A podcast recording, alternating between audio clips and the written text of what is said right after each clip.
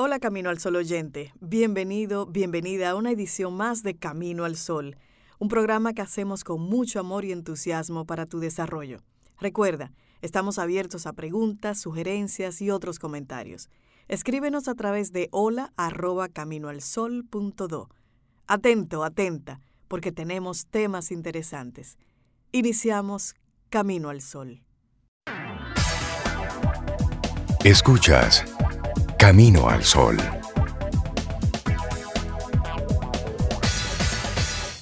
Un camino al sol oyente.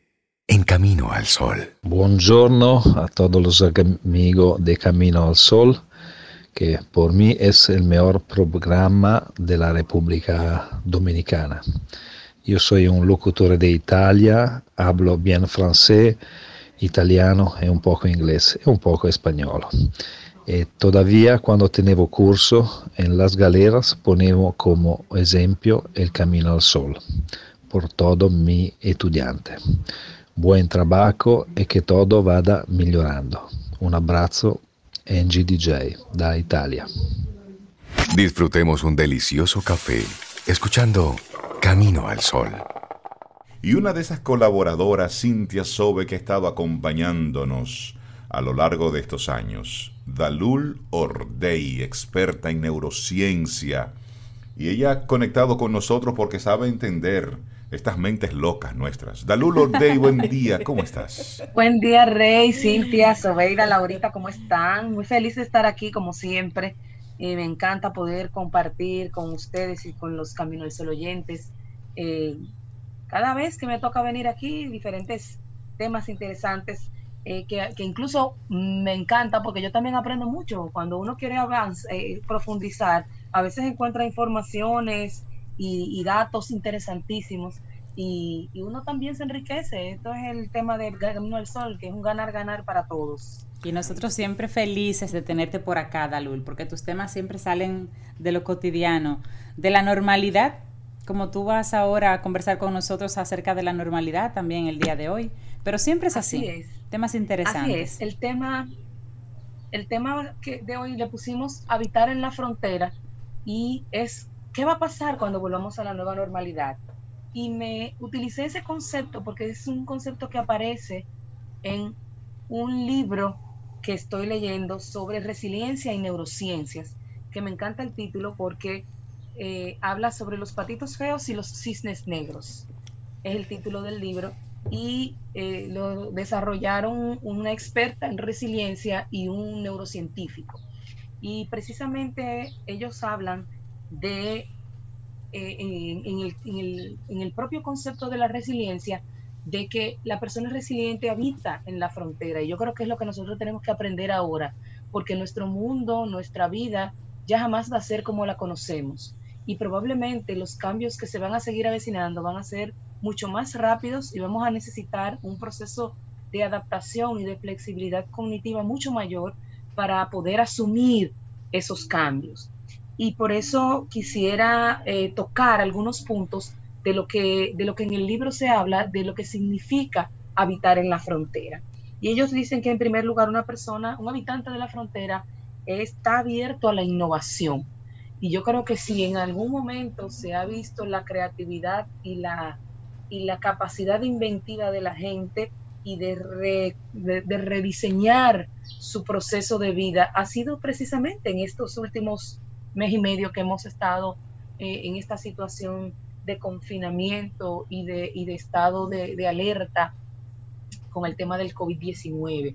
Entonces, el tema de la innovación implica no solamente el poder inventar o crear, o crear algo, sino también el tener la capacidad de reinventarnos a nosotros mismos, de innovarnos, de readecuarnos en espíritu, en mentalidad, en acción y conducta a los distintos cambios que vamos a seguir viviendo y a los que nos vamos a tener que seguir adaptando.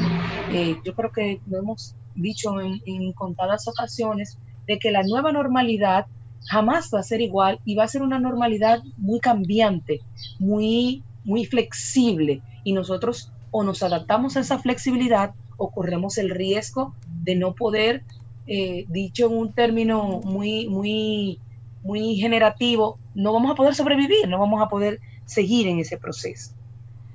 Otro de, de los elementos a los que se refiere esto habla de estás dispuesto, tienes que estar dispuesto a correr el riesgo y de vez en cuando a perder el tiempo. Y cuando se habla de perder el tiempo, no se habla en el término literal del concepto de, de no hacer nada, sino más bien de invertir espacio y esfuerzos en situaciones, en cosas, en, en proyectos que a lo mejor parezcan descabellados, que a lo mejor para otros no tenga mucho sentido, que, pero para mí sí puede tener todo el sentido del mundo. y eso va desde hacer un emprendimiento súper complejo hasta sembrar tres maticas en mi casa, porque eso va a ser completamente subjetivo. Sin embargo, cada vez eh, eh, esta, esta, esta época nos ha dado la enseñanza de lo que realmente es esencial e importante. Y yo creo que si de verdad nosotros como seres humanos eh, aprendemos y asumimos e integramos esa lección de vida que nos está dando la propia vida y el planeta, yo creo que vamos a ser mejores de manera individual, de manera colectiva y de manera global. Dalul, interesante.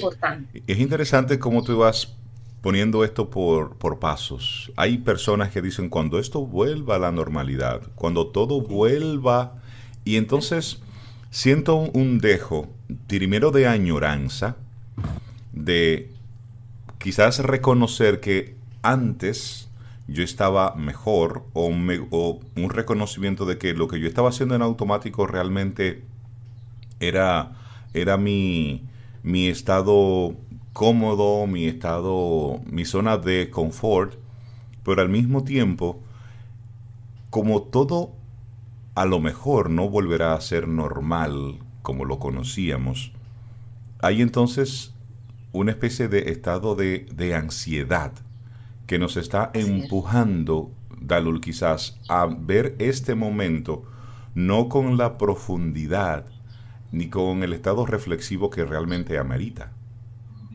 Exactamente, y eso que tú dices es importante, porque mucha gente se ha visto en su zona de confort y, quiere seguir en ella, y muchas veces muchas otras personas se han dado cuenta que se estaban exigiendo demasiado, que estaban enfocando sus esfuerzos quizás en lo que no es tan esencial y, han, y están haciendo esa reflexión de qué cosas yo voy a cambiar y ya estoy cambiando a partir de ahora y se están empezando a tomar en cuenta a ellos mismos. Muchas veces el propia, la propia dinámica de trabajo, del tránsito, de ir, de venir, no nos ayuda a conectarnos con nosotros mismos. Y ahora sí o sí tenemos el tiempo y el espacio y entonces hay muchas personas que queriendo o no han tenido que hacer conexión consigo mismo y mejor aún, han tenido que hacer conexión o por lo menos tratar de hacer una conexión mejor con las personas que tienen en su entorno cercano, en su círculo primario. De repente nos vemos compartiendo más tiempo, más intimidades, más momentos con personas que son, digamos que de alguna manera hasta ajenas a nuestro propio círculo eh, y nuestro, nuestro propio capital emocional real y, los estamos descuidando y no nos estamos dando cuenta. Entonces, esta, este momento es un momento donde nos lleva a, a, pedirnos, a exigirnos un detenernos de verdad, a, a, evaluarnos y a evaluar lo que estamos haciendo y lo que vamos a seguir haciendo en lo adelante. Y ahí entra entonces el otro, el otro punto importante que dice que uno debe estar dispuesto a renunciar ahí entra que muchos de nosotros hemos tenido que enfrentarnos a hacer cosas que regularmente es más cómodo pagar para hacer. Y te voy a poner un ejemplo sencillo. Yo recorrí cinco tiendas buscando unos rolos y pinchos porque no hay salones abiertos. Y llegó un momento que yo tenía una actividad que tenía que verme por lo menos presentable. Y todo el mundo ha tenido que empezar a hacerlo. Y eso va a hacer que probablemente yo piense que en lugar de ir cinco veces al salón en un mes, vaya dos para darme mantenimiento, pero los otros tres yo lo puedo hacer en casa y tener un plan de ahorro con eso. Y no lo quiero, no quiero hacer ningún, no lo quiero decir en detrimento de las, de, las personas que viven de la, de, la belleza. No, no, para nada, se entiende. Pero es una realidad que probablemente vamos a tener y que esas personas que están inmersos en eso tienen que pensarlo muy bien, de que qué otra cosa de qué manera yo puedo innovar y qué otra cosa yo puedo hacer para que mi, mi, mi modo de vida pueda realmente ser sostenible luego de que el cambio eh, sea eh, eh, este, en la nueva normalidad, porque vamos, estamos asumiendo que vamos a salir y vamos a encontrar todo igual, tanto el que va a buscar algo como el que, como el que lo ofrece. Y no va a ser así. Mucha gente se ha acostumbrado a que, mira, si me traen la cosa a mi casa, yo no voy a salir.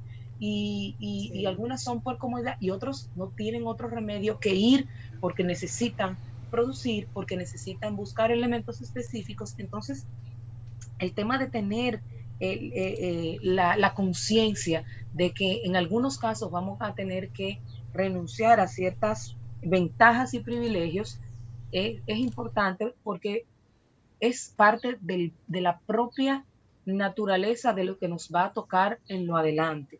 Probablemente el acostumbrarse a andar con un tapaboca va a ser parte de nuestro, de nuestro vestuario y entonces eh, eh, eh, las medidas de protección no van a pasar ni de seguridad ni de higiene, no van a pasar en un mes cuando o en tres días o en una semana cuando se cierre el proceso epidemiológico, sino que va a tener que seguir. Y son cosas a las que nos tenemos que acostumbrar y son elementos a los que tenemos que adaptarnos, ¿no? Y aprender de eso. El distanciamiento físico, Dalul, para una cultura como la nuestra, la dominicana, que somos tanto de estar cerca, de abrazarnos, de tocarnos. Eso va a ser también un cambio un poco difícil. Sí, bueno, ahí viene el otro punto y es importante porque ayer lo mencionábamos en la actividad sobre salud mental que, desarrollara, que desarrollamos y es, es tener la conciencia de que eh, el estar distanciados no significa estar solos. Si hay soledad, implica no una distancia física, sino una desconexión emocional con las demás personas, que no es lo mismo. Entonces, la, la distancia tampoco es aislamiento. Ya esos son señales de que hay otra condición, otros elementos subyacentes, no es esta distancia que estamos eh, teniendo por, por, el tema de la pandemia, sino es el, elemento de, de, de empatía y de, de, y de vinculación personal eh, con, el otro que no, no implica estar al lado tuyo. Si bien es cierto lo que decía Sobeida, que es un tema más cultural, nosotros somos muy de contacto físico, muy de cercanía física, sin embargo, eh, nos hemos estado y hemos tenido una buena práctica de, durante estas semanas de poder demostrar afecto, de poder decirte tú me importas sin tenerte cerca. Y hemos, hemos practicado esa creatividad de cómo hacerle sentir al otro lo importante que es para nosotros. Y eso tiene que seguir practicándose, que de la pandemia cuando se termine y, y después, porque es, es, otra cosa que nos ha, nos ha traído, otra lección importante que nos ha traído esta época, y es el tema de, de, de valorar realmente las pequeñas cosas. Estamos hablando con Dalul Ordey. Hoy el tema es habitar en esa frontera que viene cuando volvamos a la normalidad. Dalul, tú mencionaste hace un momentito una palabra, zona de confort. Una amiga muy querida me dice, Rey, pero es que yo tengo toda mi vida trabajando para tener una zona de confort.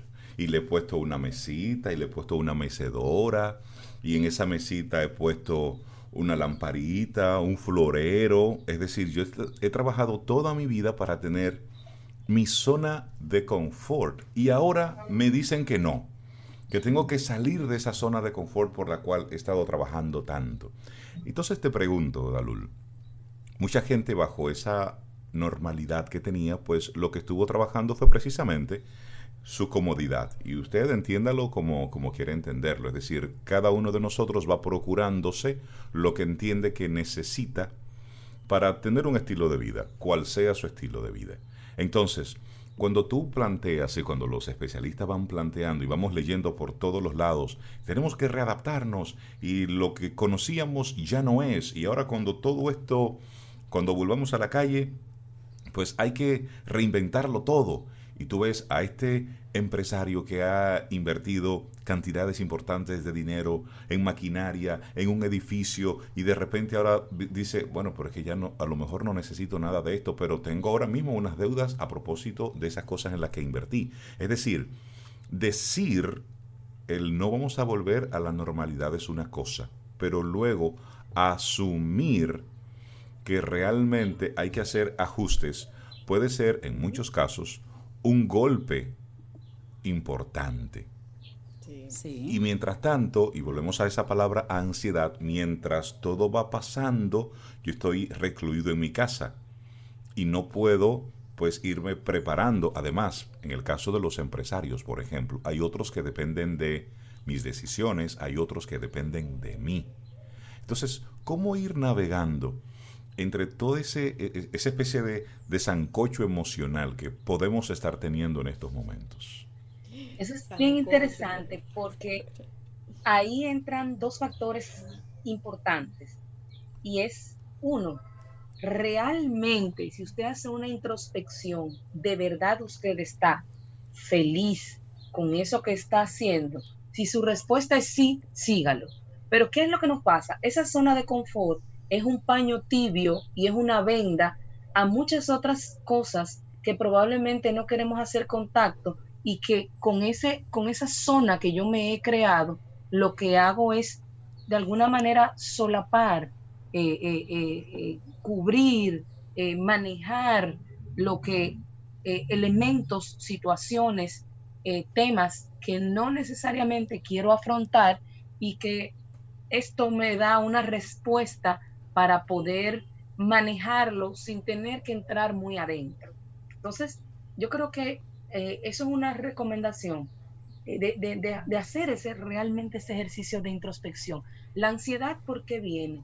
La ansiedad viene por un temor hacia, hacia, lo, hacia el futuro. Hacia lo desconocido. Y viene lo que siempre hemos dicho, si yo me ocupo en lugar de preocuparme, la ansiedad no tiene por qué aparecer o no tiene por qué ser perdurable, porque un poquito de ansiedad todos en algún momento lo vamos a tener, lo hemos tenido y probablemente lo vamos a seguir teniendo. Claro. Lo que no es sano es que nos quedemos encharcados en la ansiedad, en la preocupación y no nos sentemos a ocuparnos para poder movernos o para poder eh, eh, hacer o simplemente para descartar esa incertidumbre que yo me he metido en la cabeza y que probablemente a veces no tiene ni siquiera un fundamento sólido para existir. a veces la ansiedad es una construcción que nosotros mismos hacemos y, y, entonces es lo que no entendemos, que somos los únicos que tenemos la capacidad y las herramientas para poder deshacernos de ella. Entonces eso es importante que las personas lo tomen en cuenta, porque, porque si, si lo internalizamos y si lo llevamos a la práctica, yo les aseguro que, muy, que, la gran mayoría no se va a quedar donde está detenido, ni se va a quedar sentado, por decirlo, usando la metáfora que tú usabas, Rey, en su, en su mesita eh, preparada. Eh, por lo menos un florerito nuevo le va a poner a la mesa. Y aunque le guste, aunque le guste su zona de confort, porque hay personas que dirán, no, es que yo he desarrollado mi zona de confort a mi gusto y me gusta. El llamado tal vez a que siempre se revise de todas maneras, Dalul, siempre eh, valide lo que está pasando en su entorno, porque esa zona de confort puede convertirse en una especie de burbuja, como tú dices, para no afrontar algo, o para desconectarme de la realidad de otros y no desarrollo esa empatía. Ahora mismo en las redes sociales eh, se ven a muchos multimillonarios famosos ayudando y siendo empáticos en esta situación. Pero se ven otros en redes sociales también tirándose su foto en su gran piscina, en su gran mansión dando supuestamente un mensaje de empatía también, pero que no llega de la misma forma porque su burbuja no se parece a la del resto del mundo. Una cosa es quédate en casa desde una piscina. Correcto. desde una piscina. Todo. Pero, yo te voy a decir una cosa, o sea, si eso es lo que esa persona tiene, eso es lo que tiene. Bueno. primero no tiene que sentirse mal. no, no, tiene que porque fruto de su esfuerzo. no tiene que sentirse de que, mira, que no, cada quien. No, no, pero cuando tienes a mi punto es que en la zona de confort tú puedes perder de vista la realidad de otros y no ser tan empático porque tú tienes tu, digamos, tu ambiente de seguridad y tienes tu eh, espacio controlado, por tanto puedes perder un poquito de vista el esfuerzo de otros a tu entorno. Por ejemplo, la persona que te ayuda en casa, que hablamos de resiliencia ahora, pero de repente esa persona tiene siete muchachos, madre soltera, viene todos los días a tu casa, tiene que hacer magia con un pago bajito o con un pago que tal vez no cubre su canasta, esa persona es resiliente muchísimo antes del coronavirus. Entonces, claro, entonces a veces perdemos de vista otros elementos con los que podemos ser empáticos, independientemente de que suceda una situación anormal, digamos, porque nuestra normalidad no es la normalidad de otros. Así es, así es. Bueno, el último, el último planteamiento que me encanta de, la metáfora de vivir en la frontera, de habitar en la frontera, es pierde con facilidad el sentido de lo ridículo, pero nunca pierdas el sentido del humor. Y yo creo que esto nos ha caído como anilla al dedo, porque señores, eh, se ha visto de todo en estos días eh, con, el, con el tema de la protección, de los guantes, de lo que usamos para ponernos en la cara, de la forma en la que estamos saliendo a la calle. Entonces, quizás eso hace dos meses tú no lo hubieras pensado, de tú entrar a un lugar público o salir a la calle y encontrarte gente con de todo puesto encima, sin importar que me esté mirando porque yo me tengo que cuidar. Entonces, eso yo creo que se tiene que extender hacia otros elementos. Eh, me ha encantado que mucha gente en las redes sociales ha, buscado la forma de ayudar, de alegrar, de de cambiarle el ánimo y el humor a otros eh, a través de muchísimas eh, situaciones que en otro momento quizás o que nosotros mismos pudiéramos decir que son cosas ridículas. El hacer el ridículo implica el que yo estoy tomando en cuenta lo que el otro piense y realmente siempre hemos dicho que si vivimos pensando en lo que el otro piensa, nunca vamos a vivir. Entonces, tratemos de perder eh, el sentido de lo ridículo, pero nunca, nunca mantener, perder nuestro sentido del humor y de buscarle el lado amable a las cosas. Dalul Ordey, muchísimas gracias por compartirnos, como siempre, desde la ciencia, estos temas tan, tan densos, pero tú lo haces tan fácil. Que tengas un día espectacular, que tengas un día precioso. Y nada, feliz cumpleaños. Recuerda, estamos celebrando ya, desde hoy, el octavo aniversario de Camino al Sol y por todo el mes de mayo lo vamos a estar celebrando. Así es que feliz cumple, Dalul. Muchas gracias. Es doble, porque la doctora cumplió año en estos días. Sí. Ay, sí, es verdad. celebraciones pendientes. Sí. Ay, sí. Vamos a tener que hacer en el estadio Quiqueya, por lo que yo veo, si seguimos juntando celebraciones. Un abrazo, Pedir turno. Sí.